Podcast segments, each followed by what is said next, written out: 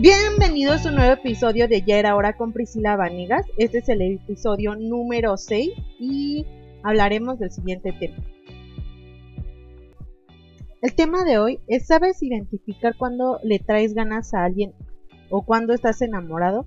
Elegí este tema ya que ayer estuvimos a 14 de febrero y creo que es un buen tema del cual se puede generar debate, pues según a la investigación que hice, menciona que las mujeres son las que no saben notar esa diferencia y que los hombres tienen más facilidad de identificar cuando están enamorados o cuando solo quieren echar patadas.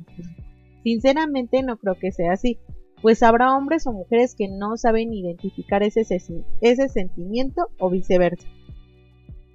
Tal vez me equivoque, pero creo que el identificar cuando quieres algo bien con una persona o cuando solo quieres una noche de pasión, te lo da el tiempo. Me refiero a que vas aprendiendo de las personas que vas conociendo desde que tienes tu primer novio o novia hasta tu relación más actual.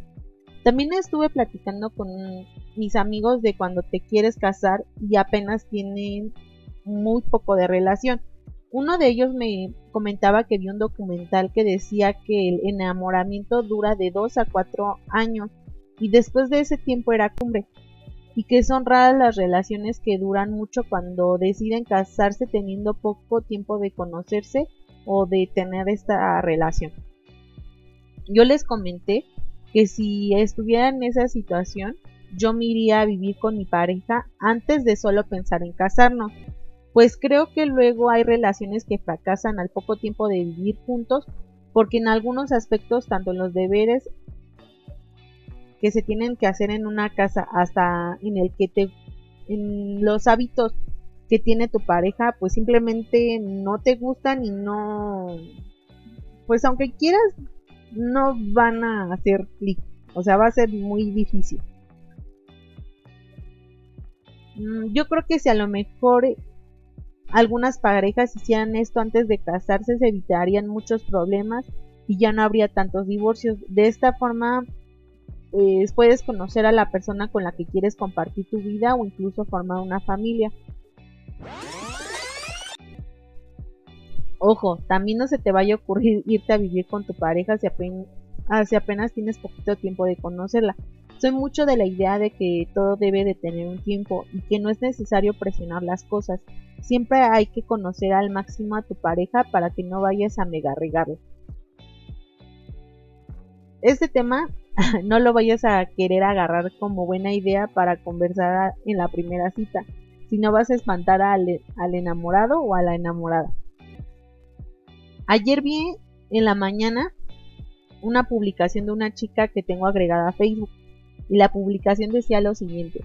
Mi cita perfecta sería ver la saga de 100 pies humano con mi novio, palomitas, taquitos y una coquita. Y la verdad me pareció algo perturbador porque la película realmente es muy extraña y en lugar de que te dé miedo, más bien te da un poquito de asco. Mm, al menos para mí no sería una película que vería en una cita. Si no la has visto, no te la recomiendo mucho. Esa es como que muy... No sé, es en el peor caso que si te llegaran a secuestrar está horrible. Pero como dice el dicho, en, los gustos se rompen géneros. Y cuéntame, eh, ¿tú qué...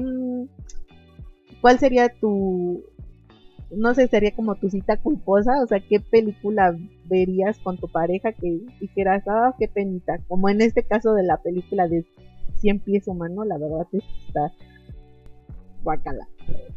Bueno, nos vemos en el siguiente episodio. Chao.